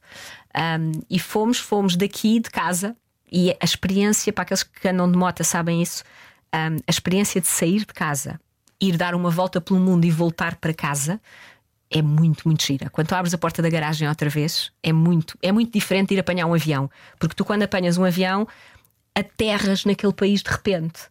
Não foi o nosso caso, ou seja, nós saímos de casa, atravessámos Portugal, Espanha, Marrocos, Saara Ocidental, a Mauritânia, o Senegal, e tu vais vendo as coisas mudando devagar. Ou seja, vais sentindo as coisas e as pessoas. África não é África, não há uma África. Eu aprendi que não há uma África, há muitas Áfricas diferentes. porque quer a cultura é diferente, as pessoas são diferentes, a fisionomia é diferente, um, a comida é diferente, a temperatura, claramente, apanhamos de tudo. Portanto, é tudo diferente e tu vais sentir isso devagarinho. Nós fizemos 8.700, 9.000 quilómetros, ou o que foi, já não me lembro bem. Nós fomos e voltámos, que essa é outra coisa, temos que voltar para casa, né? não podemos deixar lá a moto, porque há muitas pessoas também que uh, vão de avião, alugam lá uma moto, ou vão daqui e depois uh, mandam a moto de, de, barco ou qualquer coisa do género. Nós não, nós era vamos e voltamos. E queríamos, o meu marido queria ir, mas queria ir com um propósito, tinha que ser importante esse propósito. E então um, ele contactou o consulado uh, do Senegal e um, sabia que havia escolas que ensinam português. E infelizmente para eles a realidade é que tem muito pouco material, muito pouco para ensinar. E então nós íamos de moto, a moto não é um carro, nem um jeep, nem um caminhão, uh, e portanto o que podíamos levar foi 25 quilos de cadernos e lápis e canetas que vários amigos nos ofereceram, porque nós basicamente contactámos quem podíamos a dizer, ok, quem é que nos pode oferecer coisas para nós levarmos. Um, e levámos, levámos connosco. Fomos com um casal amigo nosso que um, resolveu juntar-se a nós no, neste propósito à última hora, o que nos permitiu levar mais umas coisinhas, que foi uma coisa maravilhosa, porque assim, em vez de uma mota, temos mais espaço para levar coisas. Não tínhamos, era espaço para levar roupa, portanto. Infelizmente para mim, as minhas botas, sim, a, a sola caiu e tivemos que catá-las com fita cola, porque pronto, não havia outras para comprar e não havia tempo. Um, e foi, foi espetacular, foi muito giro porque permite-te respirar fundo, permite pôr as coisas em perspectiva, porque tu vês outras realidades e eu acho que já nunca mais me vou queixar de determinadas coisas aqui, que é a nossa realidade, quando sei qual é a realidade noutros, noutros, noutras culturas e, e aquilo que eles sofrem. E por outro lado, não, é assim, nem sei dizer até que ponto é que isto te dá o tal mundo que te dá uh, uma perspectiva diferente sobre as coisas. E por isso adorei, amei, acho que esta viagem foi. Nós fazemos muitas, fazemos fazer quilómetros não é para nós um, uma novidade, ou seja, estamos muito habituados a fazer aquelas coisas típicas. Ah, agora vamos fazer 66 nos Estados Unidos, está bem, já fizemos. Ah, vamos fazer não sei o quê, também já fizemos. Um, Fazemos Marrocos, já fizemos Marrocos. Isso, Marrocos é como estar em Lisboa, é fantástico, adoro o país, mas não é o desafio que as pessoas acreditam que é. O desafio é mesmo pegar na moto e chegar a países como a Mauritânia, que não têm nada, mas as pessoas são maravilhosas a acolher-te. Um, e é o que eu te comentava antes é: não se viu uma árvore, nós não vimos uma única árvore, atravessámos a Mauritânia inteira e não vimos uma árvore. Isso é impressionante. É a aridez do país, a, a temperatura e depois as condições em que tu vês que as pessoas vivem, um, o lixo. É muito complicado. E, mas nenhuma dessas pessoas em nenhum momento nos pediu nada em nenhum momento de alguma maneira nos ameaçou ou nos tentou roubar ou o que fosse. Muito pelo contrário, sempre nos ofereceram ajuda. A Mota teve um par de percalços e que foram sempre resolvidos com a ajuda das pessoas local. Que isso é impressionante. Ou seja, pessoas que não têm quase nada e que se disponibilizam a ir ter contigo e ajudar-te. Tivemos um mecânico que foi ao hotel ter connosco, a gente tinha a moto no hotel, foi ao motel, não tinha as peças para nos ajudar, mas que contactou um mecânico numa aldeia vizinha que tinha uma moto parecida com a nossa, porque a nossa com 25 anos não é? era difícil arranjar peças, um, que contactou o tal outro senhor que lá foi de propósito, fez quilómetros para nos ir entregar uma pecinha vital para pôr a moto a funcionar outra vez. Portanto, isto impagável. E nenhuma destas pessoas sequer nos pediu dinheiro, que isso é que é o mais incrível. Obviamente, nós eu nem sei se teríamos dinheiro suficiente para pagar, pagámos com o que pudemos, mas a, a, atitude, a forma de estar foi, foi tão enriquecedor ver isto de pessoas que têm uma vida tão difícil. Um, foi lindo de ver e de acompanhar e de ver isto tudo. E depois foi, o problema foi chegar a Dakar, chegar ao final. Portanto, o final era basicamente onde, onde terminava o antigo Paris-Dakar, no Lago Rosa. Foi chegar ao Lago Rosa e uh, virarmos um para o outro e dizer a gente agora continuava, não era? e a verdade é que sim. Uh, tive esta distância minúscula de uh, ligar para casa e dizer o cão comeu-me o trabalho de casa e não posso ir trabalhar. e agora acho que vou Ai, continuar. Tu também tens essa vontade. Tenho, tenho. Ah, é por tenho. isso que compreendes melhor os teus trabalhadores quando não É querem voltar de verdade, férias. É verdade, é verdade. Eu tive mesmo, tive tentada, tentada a dizer: não, agora vamos até à Guiné, continuamos até à África do Sul, vamos até à África do Sul. E foi curioso porque eu comentei com um colega que me dizia: eu também tenho um plano. Dizia-me ele: eu vou fazer isso, mas eu vou ao contrário. Eu vou chegar à África do Sul e, e voltar para casa. Portanto, e começar e quando acabar, e aliás, até vou até, vou até ao Polo Norte, logo se vê. Adorava. Mas isso são planos para quando nós tivermos um bocadinho mais de 22 ou 32 dias de férias, ou seja lá os dias de férias que tenhamos neste momento. Que achas, é achas importante essa questão de termos mais dias de férias? Eu acho que é importante ter mais dias de férias, mas acho que é importante respeitar esses dias de férias. Um, o que é que eu quero dizer com isto? Um, eu acho que tu podes ter 10 dias de férias, por exemplo, e nós somos privilegiados. O facto de eu ter vivido em vários países também significa que eu sei que ter 22 dias de férias é espetacular. As pessoas em Portugal não têm essa noção. Há muitos países que têm quase nada de férias, ou seja, quase absolutamente nada de férias por ano. E não ter férias dá cabo da tua saúde mental. Uh, tu precisas desse descanso, desse respiro. Portanto, se tivesse um respiro de uma semana, mas tens, precisas que essa semana seja efetiva, precisas descansar realmente. E por isso eu sou maluca e vou até ao, ao meio da África para conseguir para ficar longe. Mesmo, não, é? não há nunca, rede, em princípio. Não é bem, não é bem. Tu nunca, eu nunca desligo realmente. Cada pessoa tem a sua forma de desligar. A minha forma de desligar é eu não estou, eu estou desligada, estou a ver os passarinhos, estou a fazer o que seja.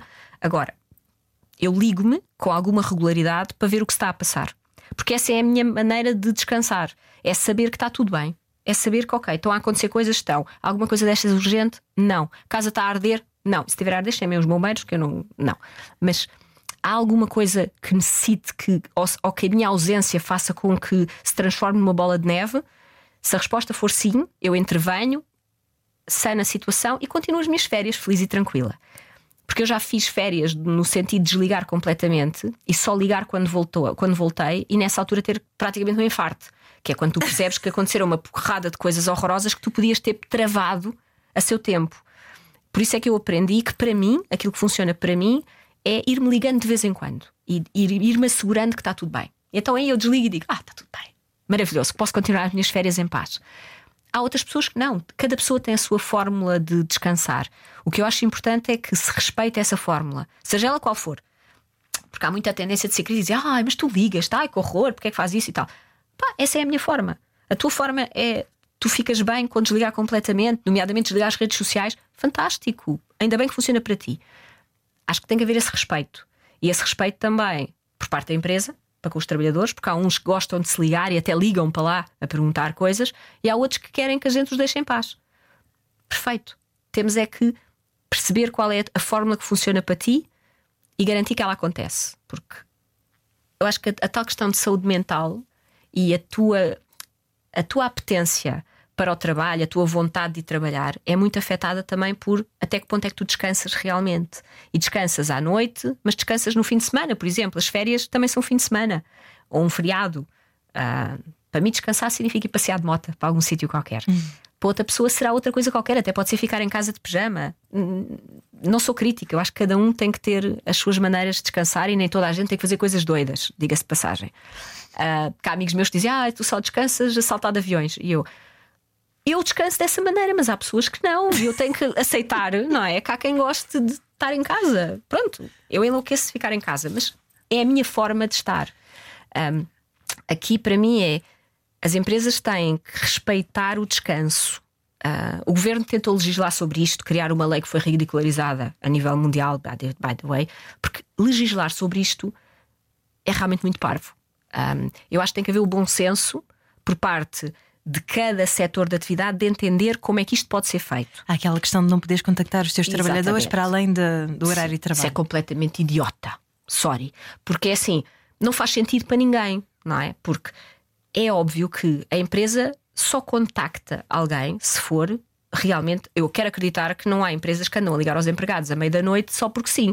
Se estão a ligar à meia da noite, eu quero acreditar que é porque há alguma coisa realmente urgente que implica essa chamada telefónica. Às vezes há chalupas também, mas sim. São, são exceções. São exceções. A maior parte das empresas só contacta um colaborador se realmente é crítico. Até porque eu, quando contacto um colaborador em férias, por norma significa que estou a interromper férias. Eu também não quero isso. Eu quero que a pessoa goze as férias, despache as férias e volte para o trabalho. É isso que eu quero. Agora, se eu o contacto é porque é urgente. Logo, que eu agora não posso ligar diretamente, tenho que mandar uma mensagem, a pessoa tem que me dizer que sim, senhora. Está bem, eu faço isso. Agora, até para a pessoa é esquisito, porque a pessoa sabe que tem, se tiver exatamente responsabilidade sobre as suas tarefas, sabe que se acontecer alguma coisa, ele quer ser informado também, especialmente pessoas que estão em cargos de desfia. Uhum. Querem ser informados do que se está a passar, querem tomar decisões, não querem que alguém as tome por eles. Portanto, eu acho que legislar sobre isto, francamente, se ninguém o fez até agora no resto do mundo, por algum motivo foi, não é? Portanto, ser criativos nestas coisas nem sempre é bom. É importante é esse respeito pelo tempo de descanso, seja ele qual for, e depois é garantir que as pessoas realmente, quando vão trabalhar, sentem exatamente que esse tal propósito, esse tal valor acrescentado por estar ali.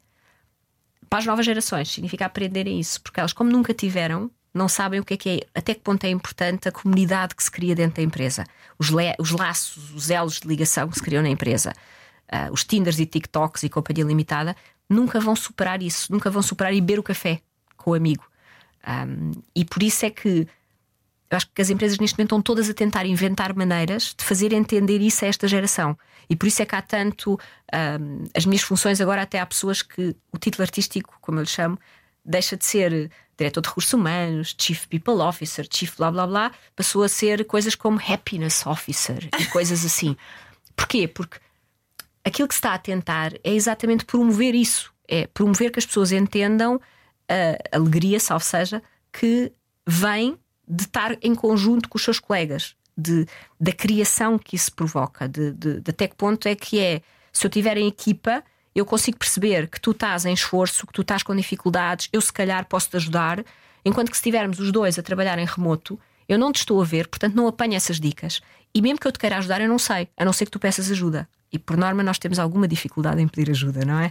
Portanto, é por isso que eu acho que é importante criar esses elos e promover isso e promover que as pessoas sintam que têm uma comunidade de colegas, de não é preciso sermos todos amigos, mas que há uma comunidade, que há colegas, que há pessoas ali que estão ali por eles. E é, é isso que eu tento fazer. Eu acho que é isso que as empresas todas estão a tentar à procura da fórmula. Qual é a fórmula para fazer isto? Porque de repente passámos de das nove às seis, segunda à sexta, estás na empresa, gostes ou não gostes, não tenho nada que te oferecer, nem croissants, nem fruta, nem e quero lá saber se tu estás happy ou não estás happy, não é? Isso é o pré-Covid. Para passarmos para o vamos lá ver se é dois dias, se é três dias, se temos croissants, se fazemos café, se organizamos atividades, se isto, se aquilo. Ou seja, é um mundo novo ao qual estamos todos a tentar aprender. Estamos todos a tentar perceber. Porque também sentem que é mais difícil captar talento? Sim. É. As pessoas querem mais estar eh, freelancers ou é o que é que tu sentes? Não é freelancer, eu acho que as pessoas querem Primeiro, esta geração nova não sabe muito bem o que quer. Isso está claro, como a água. Um, e se calhar indo àquela questão que falámos anteriormente, porque as faculdades os estão a soltar demasiado cedo e com pouca preparação. Uhum. Uh, toda esta questão de Bolonha e companhia limitada não foi valor acrescentado. Do meu ponto de vista, não foi valor acrescentado, porque, para além de, obviamente, anos de conhecimento que retirou, retirou anos de maturidade pessoal e por isso, tu tens agora a entrar no mercado de trabalho gente que é estupidamente jovem e que, ou bem, teve a felicidade de ter uma história de vida até aí rica e que lhes permitiu o mundo e que lhes permitiu crescer, ou não. Ou tens uma quantidade de pessoas a entrar no mercado de trabalho que viveram com os pais, vivem com os pais, que pouco mundo têm porque infelizmente não tiveram a possibilidade de o ter e como são muito jovens, não é? Ainda não, ainda falta isso tudo. E, portanto, entram no mercado de trabalho demasiado jovens, porque não há obrigatoriedade de fazer um estágio, porque não há. Ou seja, porque fazer o, uh, o mestrado é uma opção, um, perdeu-se muito. E as empresas sentem isso, ou seja, as empresas sentem que agora têm gente muito mais jovem, mais mal preparada e uh, que, obviamente, vai demorar mais tempo a preparar. Uh, e os jovens se querem mais, porque lhes disseram que eles estão preparados, não é? As faculdades disseram-lhes que eles estão preparados. Estás preparado para ir para o mercado de trabalho. E, portanto, acham que estão preparados porque não têm know-how suficiente para perceber o nível de preparação que realmente necessitam e, portanto, pedem mais e acham que já têm mais. Digamos que, que a carreira deles deveria arrancar mais depressa. Portanto, criou-se aqui um, um, digamos que um, um, um problema de comunicação. Ok. Por isso é que eu acho que é importante preparar estes jovens o melhor possível. Eu acho que a minha função na minha geração é preparar as gerações que vêm e estas gerações que estão aqui e dar-lhes mundo, dar-lhes isso e dizer-lhes que sim, que aquilo que eles querem agora de ir viajar, ir fazer coisa, ótimo, vão, por favor, sim. Agora, vão com propósito, vão para aprender, não vão para ir surfar. Porque... É a segunda vez que tu usas a palavra propósito e eu agradeço, porque este podcast chama-se Sentido da Vida e por isso mesmo, Carla, este, este está a ser um masterclass sobre uh, recursos humanos uh, gigante e, e muito rico, sempre com com, essa, com, essa, com esse teu mundo, lá está, que tens, és a pessoa que mais mundo tem que, que eu conheço. E, e por isso mesmo. Falaste em propósito, qual é que é então a importância? Tu que trabalhas com pessoas eh, e, e, com o trabalho dessas pessoas que depois vai ditar o resto da vida delas, essa questão do propósito é importante? É, acho que é fundamental. É, é fundamental que os que são mais jovens entendam o que é que querem fazer e vai demorar tempo. Ou seja, eles, quando têm uma imagem e, uma, e um. Eh, como eu costumo dizer, as faculdades venderam-lhes uma coisa que há muitas faculdades que são muito boas a mostrar a realidade, há outras faculdades que são menos boas a fazer isto, e portanto, eles não sabem, há uns que vêm sem saber muito bem ao que vêm, e portanto também não têm claro o que é que querem, há uns que sabem o que querem, mas depois percebem que afinal o que querem não é aquilo, e por isso há um, um caminho de aprendizagem em que eles têm que descobrir o seu propósito e descobrir o seu propósito profissional e depois a nível pessoal. Portanto, que essa é outra questão que, como são muito jovens, há também, e hoje em dia é uma geração, felizmente, muito preocupada com o ambiente, muito preocupada com questões sociais, espetacular, mas que muitas vezes tem muita preocupação, mas muito pouca ação, ou seja, muito pouca dada a atuar sobre isso. Ou seja, falam muito, é verdade, mas depois têm dificuldade em passar para a ação. E perceber como é que podem fazer isso vai transformá-los numa geração que realmente vai mudar o mundo. Tem que fazer essa passagem. Para mim, eu acho que é uma questão da tal maturidade que eles têm que ganhar. Para quem faz parte da outra geração, é entender também o seu propósito. E se o seu propósito pessoal e profissional é continuar no caminho que está, espetacular. Mas às vezes é fazer a reflexão sobre o que é que eu quero. É a tal reflexão que muitos de nós fizemos durante o Covid, outros não tanto, mas daquilo que se vê, a maior parte das pessoas acho que fez essa reflexão do que é que eu quero para mim, o que é que eu quero para a minha vida, eu quero continuar isto, quero não continuar. Um, no meu caso foi claramente assim: eu quero deixar de fazer a mala e de contar as peças de fruta que compro no supermercado, a contar com quantos dias vou estar não sei aonde. Portanto, porque chegava a esse nível, não é? Portanto, o ponto de, de, de caramelo. E foi a decisão de ok, eu quero outras coisas em termos de carreira que onde estou neste momento não vejo que me possam dar a curto ou a médio prazo. E a conversa que tive provou-me isso, ou seja, exatamente a minha entrevista de saída mostrou que eu, tomei a decisão certa, ou seja, eu, ao longo da minha carreira fui fazendo perguntas e fui percebendo que a resposta ia ser aquela. E portanto, não foi uma surpresa, não é? E eu acho que quando é surpresa é sempre mau, não é? Portanto, a tua saída ser uma surpresa é sempre mau. Quer dizer que não houve conversas, que não houve, não se entendeu o que se estava a passar. E por isso, perceber então o que é que eu quero fazer, o que é que é o meu propósito, quer a nível de a nível pessoal e por outro lado a nível profissional, porque nós somos as duas coisas. Eu não acho que as duas coisas influenci, influenciam-nos diariamente e eu gostar de motas e de passear e de fazer essas coisas claramente influencia depois a forma como eu atuo profissionalmente. E seria uma pessoa totalmente diferente no trabalho se, em vez disto, me dedicasse à pintura ou a outra coisa qualquer. Um, e por isso eu acho que também essa consciência da forma como as coisas afetam umas e outras, às vezes tentamos separar completamente a nossa vida pessoal da profissional. Eu não seria capaz de o fazer e não sei até que ponto é que isso é correto. Eu acho que temos que assumir que a nossa vida pessoal está lá e afeta-me, afeta-me. Eu tenho dias bons no trabalho e dias maus no trabalho por causa da minha vida pessoal e não tanto às vezes pelo trabalho. E se eu, empresa, entender isso e entender que alguém que acabou de ter um filho está numa determinada mood e alguém que acabou de casar está num mood diferente e alguém que acabou de divorciar-se, por exemplo, está noutro mood diferente e que isto é situacional, ou seja, são momentos na vida em que a empresa tem que de alguma maneira entender o que se está a passar, até para perceber as consequências que isso pode estar a ter na performance ou no comportamento que a pessoa está a ter. E por outro lado, às vezes é o trabalho que nos influencia a casa, não é? Porque se às vezes as coisas não estão a correr bem no trabalho, em casa isso vai se refletir, porque nós vamos estar menos bem dispostos, menos satisfeitos, com menos vontade de ir passear, ou ao contrário, no meu caso, com mais vontade de ir passear.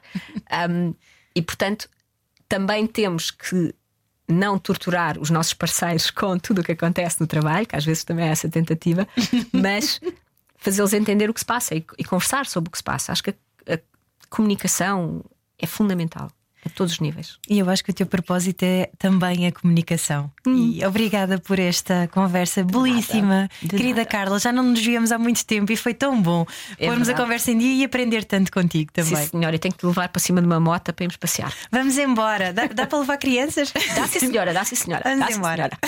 Senhora.